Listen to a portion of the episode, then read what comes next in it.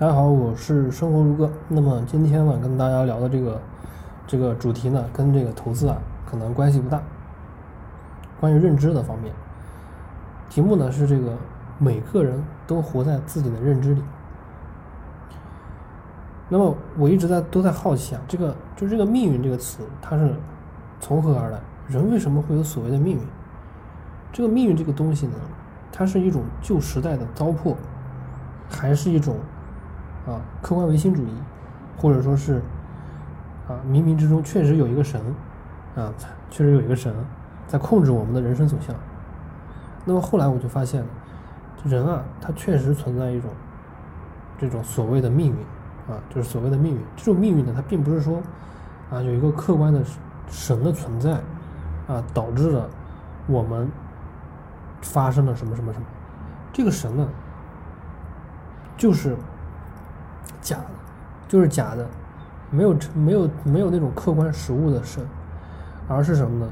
我们脑子里的观念、认知、价值观这些东西，它才是真正的那个神，它在影响着我们。那么，当我意识到这个改变人命运的呢，并不是所谓的环境，啊，也不是所谓的学历，而是什么呢？认知、观念、价值观。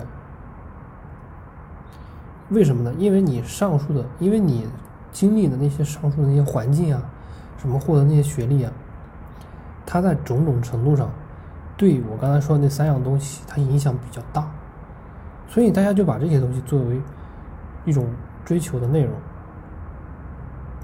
但其实本质上什么呢？本质上，因为你追求这些过追追求这些东西的过程中呢，你改变了这些认知啊、价值观呀。观念这些东西，所以它才导致你最终命运改变，这才是最最本质的东西。那么，究竟什么是认知啊？观念、价值观呢？那么有很多时候呢，这些东西都是往往是比较重合的。我来举几个例子，来让大家更好的去理解我想说的内容。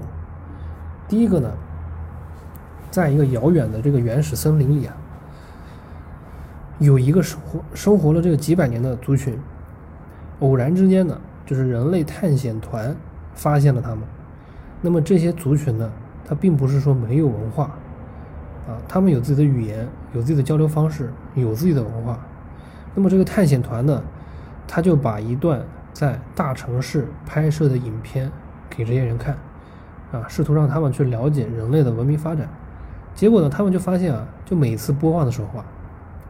这群人啊，他只在固定的几秒里面手舞足蹈，就是探险团就懵了，就不知道他们在啊，就是为什么要手舞足蹈？为什么就看到就是那几个那几秒的时候就开始高兴？那么探险团呢，经过仔细的观察比较，就发现啊，他们手舞足蹈原因呢，就是因为他们看到了这个影片里那两三秒内出现的一只鸡。这是其他隐藏的，就是，就是一般人是注意不到的，但是他们就每次都能注意到。这个是第一个例子。第二个例子呢，就是第二个例子呢，也是我在看一部影片的时候发现的。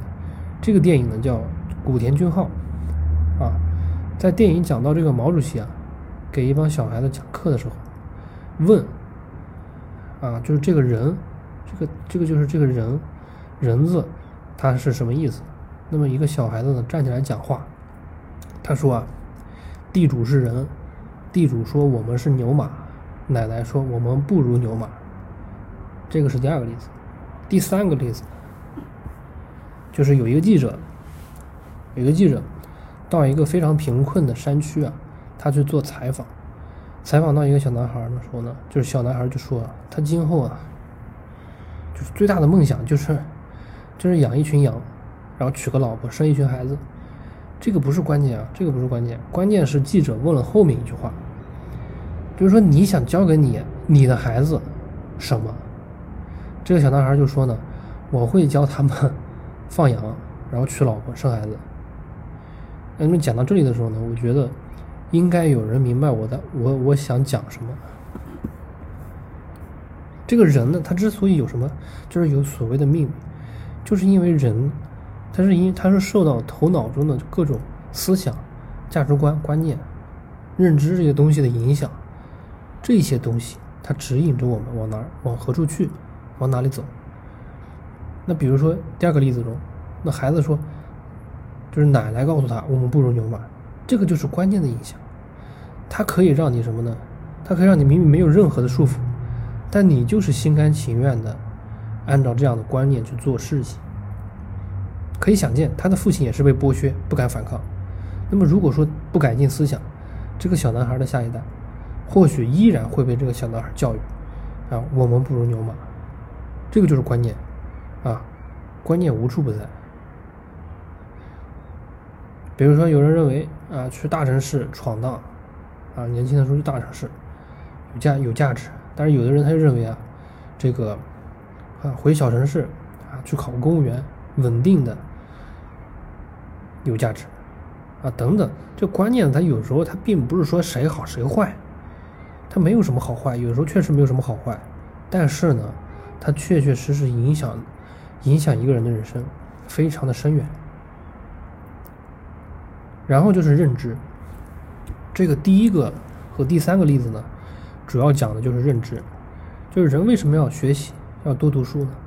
就像例子里的这个原始人，对吧？还有这个小男孩。他们之所以这么多年，就是他们这么多年，他就只能看到身边那些东西。那么原始人他就认识记忆，对吧？小男孩他从小就看见父母在放羊，所以他能想到的就是放羊生孩子。就是说这两这两类呢，就他们大脑里面啊，这个认知就只有这些东西，所以他自然做任何决策，他都只能困在这种狭小的空间里面。这个空间呢，就构成了所谓的命运。所以你绕来绕去，绕来绕去，对吧？你就脑子里那点东西，你发现你就走不出来，啊，所以就只能叹一口气啊，哎，就这辈子的命就这样。所以所谓的改变命运呢，它并不是说啊有有什么有很多的钱，那个只是结果，或者说啊认识什么高大上的人，那个只是结果，而是什么呢？而是一个人。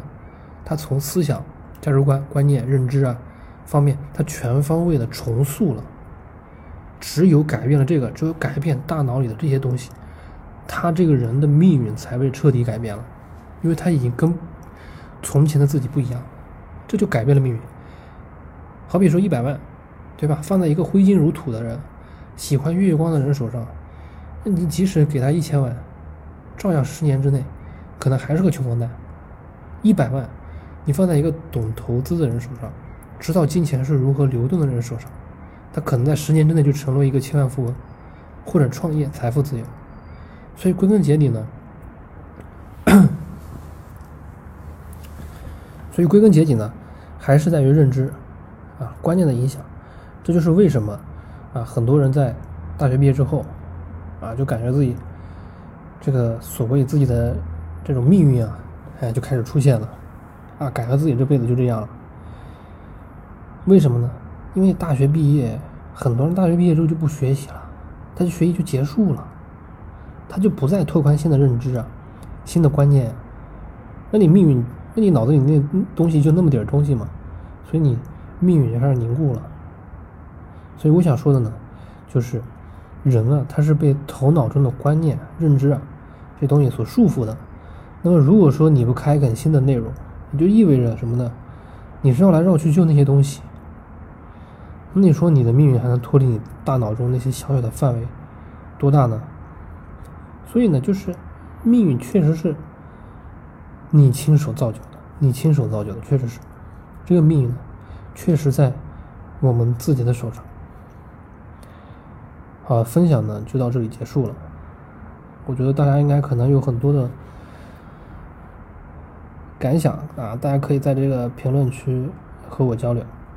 那么今天的这个内容呢，咱们就讲到这里。